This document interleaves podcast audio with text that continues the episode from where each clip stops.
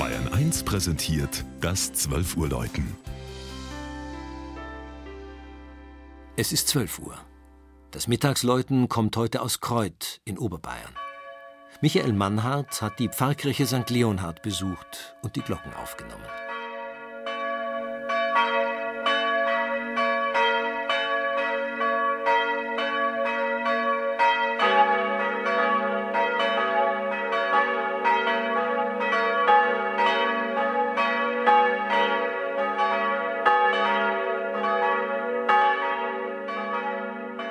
Zwischen dem Tegernsee und der Tiroler Grenze liegt die Gemeinde Kreuth.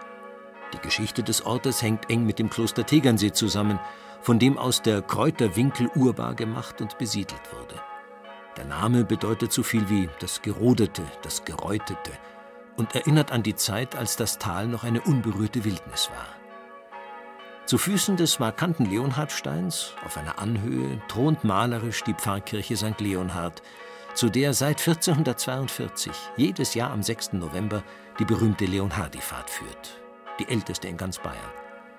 Mit dem Spitzgiebelturm vor alpiner Kulisse auf grünen Wiesenmatten ist das kleine Gotteshaus ein beliebtes Fotomotiv.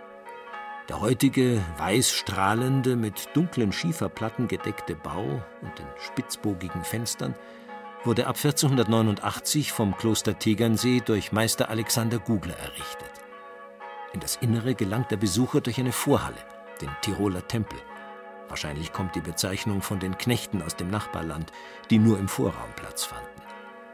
Das Kirchenschiff ist von einem Rippengewölbe überspannt.